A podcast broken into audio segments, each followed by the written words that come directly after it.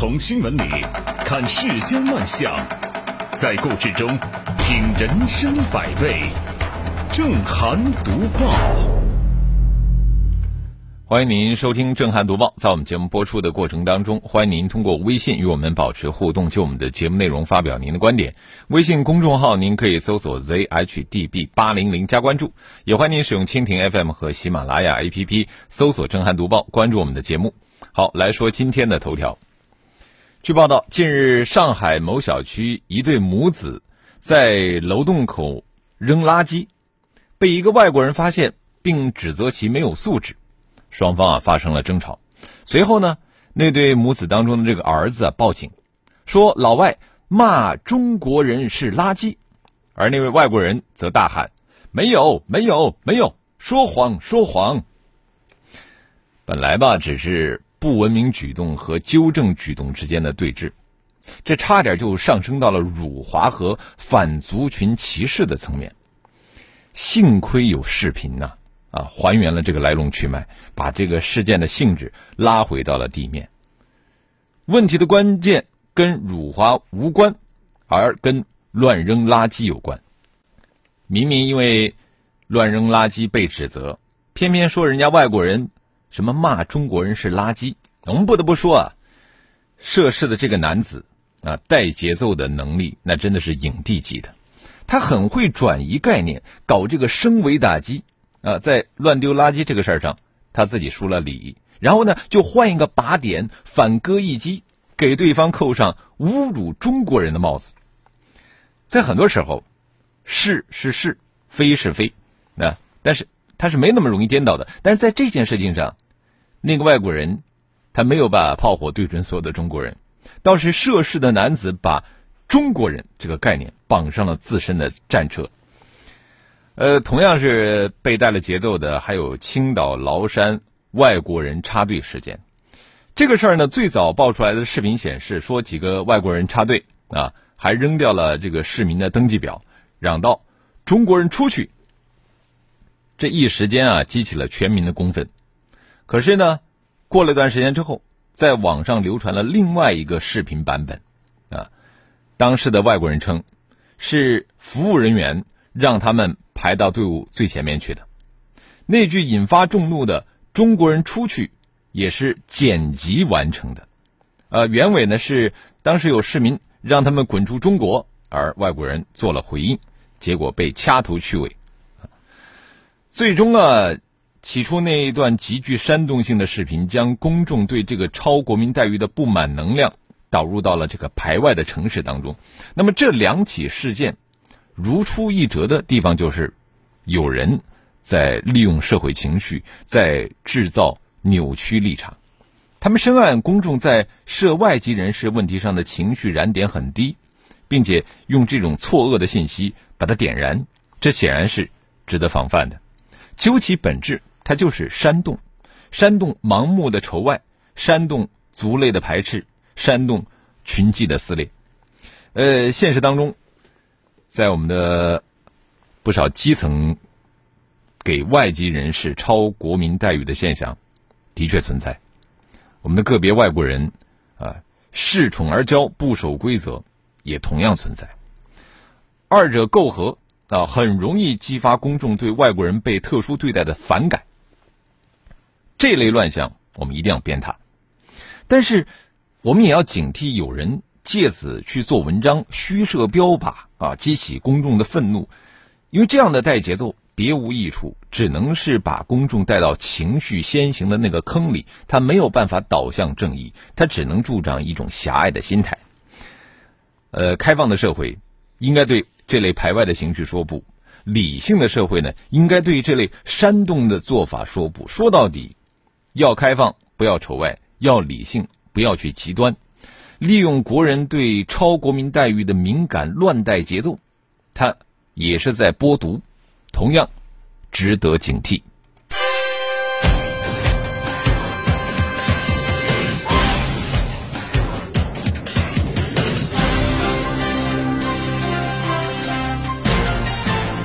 这里是正涵读报。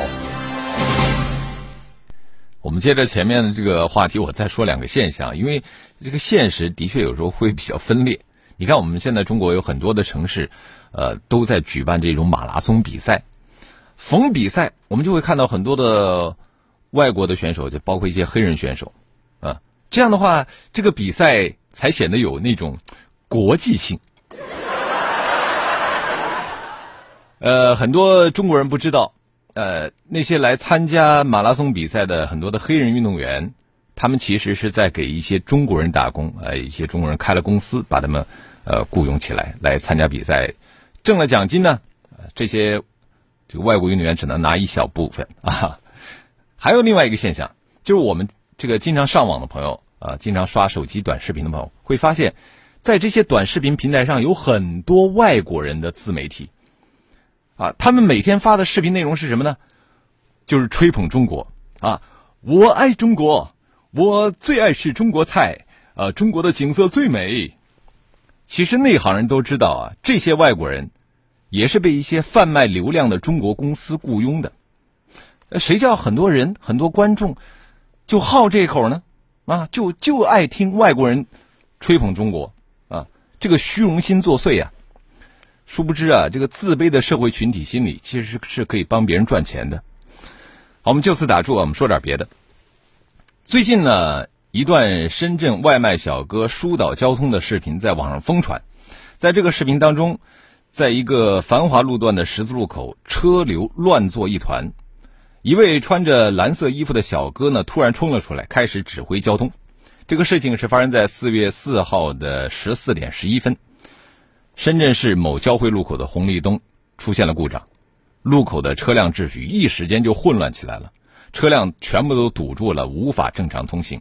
大约在十分钟左右，有一个蓝色的身影就出现在这个监控画面当中。这是一个外卖小哥，他走到了十字路口中间，充当起了临时的交通指挥员。啊，后来交警也了解了情况，迅速赶到现场进行指挥。经过二十分钟的疏导，路口的这个车流秩序啊恢复了正常。而这个外卖小哥呢，却默默的离开了现场，他没有留下任何的信息。随后啊，深圳交警就发出了寻人微博，请网友帮忙寻找这位暖心的外卖小哥。这个小哥在路口指挥交通的视频也在微信群里边流传，有很多的网友纷纷为他的善举点赞。有人曾说：“我们的外卖小哥。”上天入地，十八般武艺样样精通，啊，顺便还救个人呢，抓个贼什么的不在话下啊。他们是外卖界的大厨，也是大厨界的外卖一哥。不仅送餐给客户，还能够帮客户把什么大车修一修，真可谓是技多不压身。受到疫情影响啊，呃，这几个月，外卖小哥的这个枢纽作用是越来越明显，在大部分人。宅家抗疫的日子里，是他们的坚守将这个宅家的人们和外界串联起来，也是他们一次次的奔波劳碌，让那些平日里被忽视的温情啊变得滚烫。前不久呢，美国的《时代周刊》封面发布了抗疫群像，外卖员高志晓作为唯一的华人面孔登上了这个封面。《时代周刊》称赞说，骑手们有非凡的使命感。不过，我就觉得呀，这个世界从来没有。从天而降的英雄，只有挺身而出的普通人。那这些骑行的勇者，他们就是我们春天里的一股暖流。我们应该感谢他们的付出。就是在未来的日子里，我觉得我们一定要再多一些理解和包容，来回应这些平凡劳动者的不平凡的作为。这里是正涵读报。帮交警指挥交通，我们可以偶尔为之啊。还有一些事儿啊，咱们就帮不了了。比如说，遇上了刑事治安事件啊，那警察出警的时候都是带枪的啊啊。咱们中国警察出警的时候用枪啊，都十分的克制。所以说呢，警察开枪击伤、击毙危险分子，往往会成为热门新闻。你比方说四月六号，成都春熙路警察开枪击伤。持刀袭警男子就成为了很多人关注的热点。呃，据了解呢，这个民警在巡逻的时候发现有一名男子在成都的凤翔楼持刀毁坏财物，呃，民警迅速处置。处置的时候，这名男子拒捕并袭警，民警是果断开枪将他击伤并且控制。目前呢，这名男子已经送医救治，现场也没有市民和民警受伤，案件正在进一步的调查当中。呃，其实一直以来呢，警察在处置突发事件的时候呢，用不用枪都是左右为难的。因为一方面啊，面临不敢开枪的指责；另外一方面呢，又承担这个枪支滥用的风险。因而呢，警察在出警的时候，往往怕出事儿，不愿意带枪，或者是带了枪也不敢用。二零一五年，呃，公安部发布。公安机关人民警察佩戴使用枪支规范就列出了警察可以直接开枪射击的十五种情况，进一步增强了警察果断用枪的底气。不过呀，即便是警察依法果断用枪，但是这个用枪行为呢，还是会招来非议。你比方说，在二零一九年一月，有三个警察到这个长春市某小区处置邻里纠纷，遭到了其中一方当事人突然袭击，有一个民警的这个颈部和胸部被刀刺伤。啊，民警负伤以后的掏枪警告无效，于是开枪击伤了这个袭警人。后来，呃，被击伤者呢，他在家中，呃，身亡。尽管说这个警察开枪的行为得到了上级部门的充分肯定，但是在网上还是有人质疑警察说：“哎，为什么你开枪你不能打人家大腿呢？你非要把人置于死命呢？”那，呃，就任何时候质疑都是会有的。你看嘛？警察处置突发事件的时候。我觉得用枪不应该受舆论的干扰，而应该依法果断开枪射击。怎么样依法果断开枪呢？首先就是你要敢于带枪啊，而敢于带枪的底气啊，就来自于平时增强责任心，加强这个枪支的操控、射击训练啊，这样就可以把这个丢枪啊、走火这样的事件发生概率降到最低。第二个就是我们说要科学用枪，一方面平时要多训练。那训练出过硬的射击本领，这样你实际在用枪的时候，你才会习惯用枪，你的心里才不会怯场。另外一方面，我们可以做到精准的用枪，该鸣枪警告就鸣枪警告啊，该击伤就击伤，该击毙就击毙啊。同时呢，可以避免误伤无辜。总之呢，我们要支持警察在处置突发事件的时候果断用枪，同时啊。就是警察要依法履行好职责，提高这个履职的能力和底气，啊，他们也应该做到敢于带枪、敢于开枪和科学用枪。这里是正涵读报。枪怎么说都是危险的，是吧？我们接着说的老虎，你说它算不算危险呢？啊，再危险，它现在一般都是在动物园我们才能见着啊。呃，但是但是现在你说这普通人也都是敢调戏老虎的。那六号有网友爆料称，云南野生动物园出现了钓老虎的另类互动项目。视频里边呢有很多的游客手拿长杆，垂下那个钓线上面拴着肉块，就站在一个没有封闭式防护栏的高台上。高台下面有三只成年老虎正在徘徊。动物园方面称，钓老虎是该园的收费项目。现场呢有工作人员指导，说老虎跳不上这么高，也从来没有跳上来过。我们想问，要是万一跳上来了怎么办呢？啊说正经的啊，你看最近啊，这个纽约的布朗克斯动物园呢，其实已经有老虎确诊了新冠肺炎，并且呢，这老虎也可以成为中间感染者。那么，像云南野生动物园这样的大规模、近距离的和这个老虎接触，就我们从防疫的角度来说，我们觉得是不可理解的。在信息爆炸的时代，每天海量的资讯不是我想要的，我要的是角度、高度、深度和态度。关注焦点，拨开表象，直抵新闻背后的真实。震撼读报，真实才是大善大美。好，欢迎回来，这里是正在直播的《震撼读报》。我们前面讲到了这个云南野生动物园啊，开展了一个收费项目啊，钓老虎。呃，我们说这个动物园承担的基本功能应该是教育、保护、科研，另外还有休憩。这个动物园应该是展示野生动物正常的、合理的生存环境。但是我们看到这个新闻视频里边，这样的行为完全是一种以人类为中心，把动物当成玩物的展示。嗯真的是可悲可笑，没有任何积极的意义，是吧？呃，这个野生动物园他曾经回复说：“说动物呢不是饭来张口就好，它的身体机能会退化，所以要想办法让它们多运动啊，丰富它们的这个呃捕食能力啊，提高捕食能力。”我觉得这个可能不是问题的关键，问题的关键就是在于病毒传染的风险，在于通过人和动物的接触，游客从中到底能够得到什么？啊，至于说会不会得到运动？我觉得动物可能需要的是跑、是跳跃或者一些更丰富的运动，而不是在那儿乞食啊。其实这跟丰富完全是两码事儿。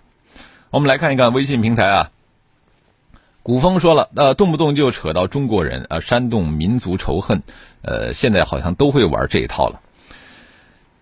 呃，这个凯斯们说，真实才是大善大美，这也是贵节目的初衷。嗯，迪尼说，这乱扔垃圾者最讨厌了。呃，此人不但乱扔垃圾，而且还蛮会转移目标的啊！他自己说的不错，还真是垃圾。呃，上井蛙。说为了让赛会的成绩不那么难看，体现出更专业、更国际，吸引更多人报名，主办方只能请黑人来跑。有了这个需求，就会有中国人到非洲去签约运动员，根据不同级别比赛啊，还有不同的价格，派相应能力的这个运动员来国内跑马拉松，这是一条完整的利益链。呃，Sandy 他说，一方面喊着要在洋人面前膝盖不要软，另外一方面又沉迷在外国人虚伪的赞扬和肯定里。呃，黎落洋洋说，看到外国人说爱我们中国，心中得意洋洋；看到中国人说外国好，就各种攻击，说永远别回来。说到底，还是咱们的不自信。可乐，呃，看看清华大学，外国人他们不用考试，只用申请就可以了。唉，也是一声叹息啊。呃，再来看这个马娇娇说。动物被关在这样的方寸之地已经很憋屈了，能不能别再欺负它们，只静静观赏不好吗？说的挺好的。木子李说：“呃，逗猫不是这个逗法，更别说逗的是大猫啊。”无心快语说：“这玩法真的很没意思，无聊透顶。”呃，原生一空说：“剪辑的可能性应该为零。呃，这种新闻第一时间就能够吸引大把记者，呃，就没有一个采访出来点东西吗？啊？”涉事单位就没点反应吗？如果是剪辑，那么呃，这种名誉问题怎么也要第一时间报警才对啊！别告诉我涉事单位不知道。嗯，好，我们也欢迎呃更多的听友可以就您关心的内容啊来参与我们的互动。我们的微信公众号您可以搜索 zhdb 八零零加关注。我们继续来读报。一片土豆一块五，一碗米饭七块钱。近日啊。海底捞、西贝等餐饮品牌悄悄涨价的消息呢，是引发了业内的关注。呃，海底捞承认涨价属实，称由于疫情和成本上涨，公司调整了部分菜品的价格，整体的价格上涨幅度呢控制在百分之六。啊，各个城市呢实行差异化定价。业内人士认为啊，受到疫情影响，国内餐饮消费还没有能够完全放开，为了缓解自身压力，呃，预计呢会有更多的企业。参与涨价。据分析啊，现在参与涨价的多数都是综合实力强、拥有定价权的头部企业，中小型企业呢，更多的是借助促销活动来吸引客流量，呃，来求生。呃，人们期待中的报复性消费还没有形成，一些商家的这个报复性涨价，却是迫不及待的登场了。这样的话呢，网友们就难以淡定了。呃，正如有网友所说。工资没有涨，消费却涨了，这难道是鼓励老百姓报复性存钱吗？